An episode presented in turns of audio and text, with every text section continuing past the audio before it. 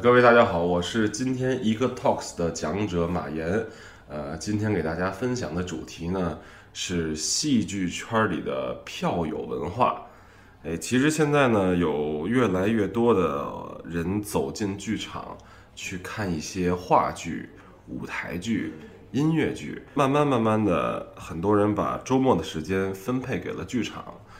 慢慢的，大家看的戏多了，就会发现。其实有些话剧里面，有些演员、有些导演，甚至有些编剧，并不是我们通常以为的从戏剧学院或者是从艺术学院毕业的专业人士。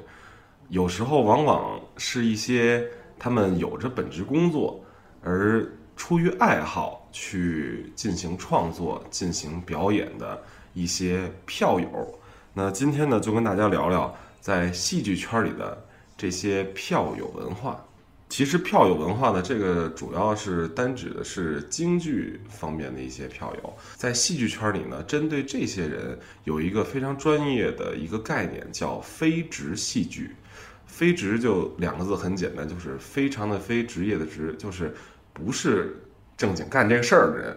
就是非职戏剧。呃，其实非职戏剧呢，到现在来讲非常庞大，追根溯源。呃，非职戏剧或者说是我们的这个票友文化，从哪开始讲呢？就是很多很多的大学生剧社来说，可能大家知道，中国第一部话剧叫《寻找春柳社》，这部真正意义上的话剧，其实最早就是从一些留日的学生当中开始进行排演的。那么，同样。很多很多很多的这个我们说的样板戏，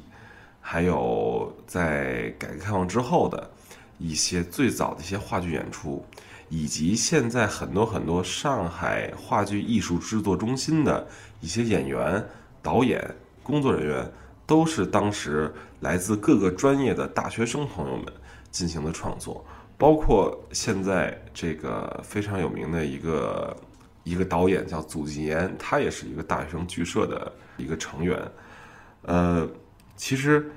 大学生做戏很简单，首先第一个就是对于资金来讲没有任何的后顾之忧，因为从演出的场地到排练的时间，其实就是大家的课余时间进行排练。那么当这些大学生的朋友进入到工作当中之后，他们如何去进行非职业的演出呢？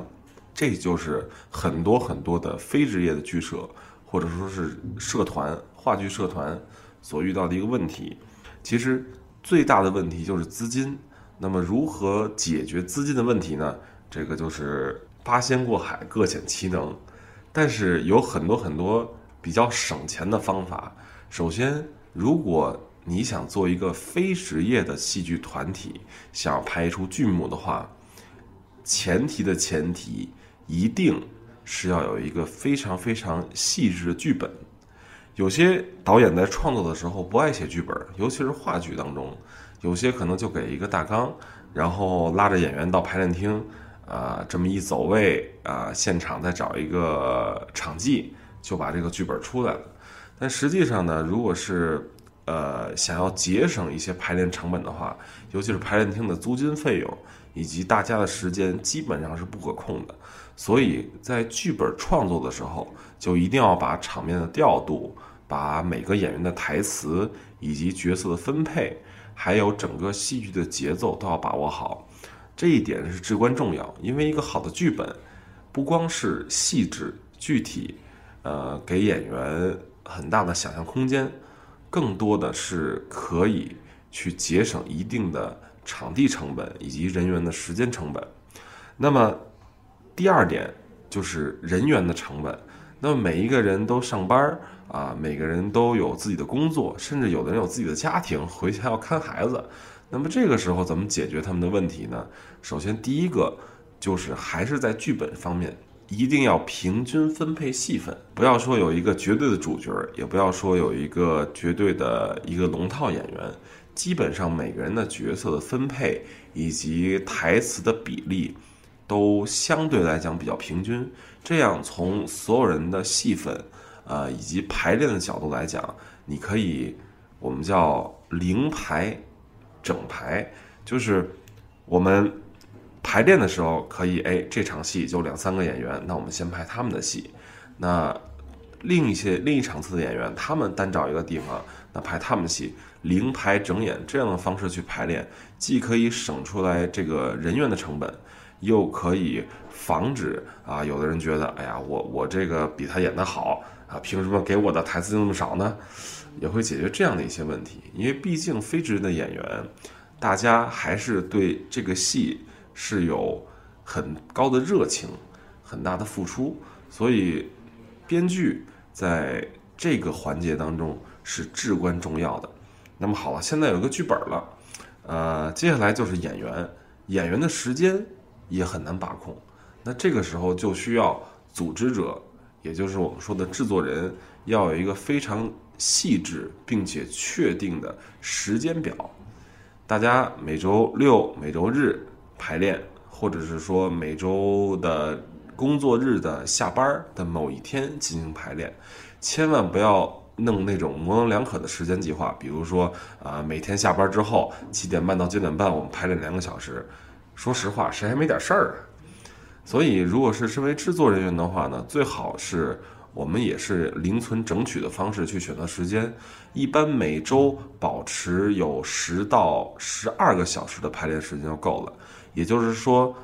每周末抽出一个整天，上午九点到下午的六点七点。那平时的工作日可以抽出一天的晚上时间两个小时，这样排练。大概如果我们的前提这个剧本很具体的话，通过三到四周的排练。就可以进到剧场进行合成了。那么接下来还有一步至关重要的一步，就是真的是要请专业的人士去做的，就是舞美。舞美呢，怎么说呢？简单来讲呢，就是舞台的布景、道具，呃，包括灯光、音效，这个时候是非常至关重要的。那么，如果你的演出的地点不是在剧场，而是在一个类似于排练厅啊。或者办公室啊，或者是一个比较空旷的咖啡厅里演出的话，那么这时候，这个剧的负责人，也就是导演，一定要事先去考察场地。那么场地多大，演员的舞台调度，呃，以及呃灯光的布控，还有音响的这些相应的输出的频率、配置以及音响的位置。对于这个非职剧团的导演来说，他需要掌握这些东西，以及一些布景、服装、一些琐碎的道具，这些都是需要导演去一个一个把它列清楚。那么，如何规避一些制作方面的一些风险呢？首先，第一个，在选择场地的时候，一定要选择非常专业的剧场。那么，也许费用比较高，但是专业的剧场呢，一般都会配有相应的灯光、音效。舞美的技术人员，并且他们的灯以及音响都是事先预设配置好的，也就是说，你需要简单的知道怎么样打开开关，怎么样推台子，基本上进到剧场里面学个半天就会了。那么还有一种情况就是我没有钱租那么好的剧场怎么办？那么我们可以选择一些比较好的艺术空间，像画廊，像一些艺术沙龙这些地方。因为他们既兼顾了咖啡厅的性质，同时他们的装修以及室内的布光都是非常有格局的。有些时候这些场地可能有一个小的舞台，那么这个舞台千万不要用，因为他们只是给一些呃演讲者呀或者小型的一些音乐演出所准备的。但是他们的布光以及他们整体的装修风格都非常有味道，也非常符合有些题材的剧目进行演出。也比较省时省力的完成你对舞美的要求。那么，如果再不地，我什么都找不到，我只能找到一个空旷的场地，怎么办呢？这个时候就需要导演开动一下脑筋。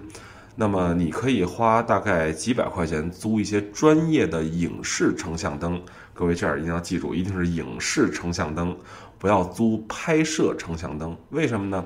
因为电影剧组的灯。它可以模拟各种各样的灯光环境。如果你只是租一些摄影啊、棚拍的道具灯呢，它们的频率、规号以及它们的功率、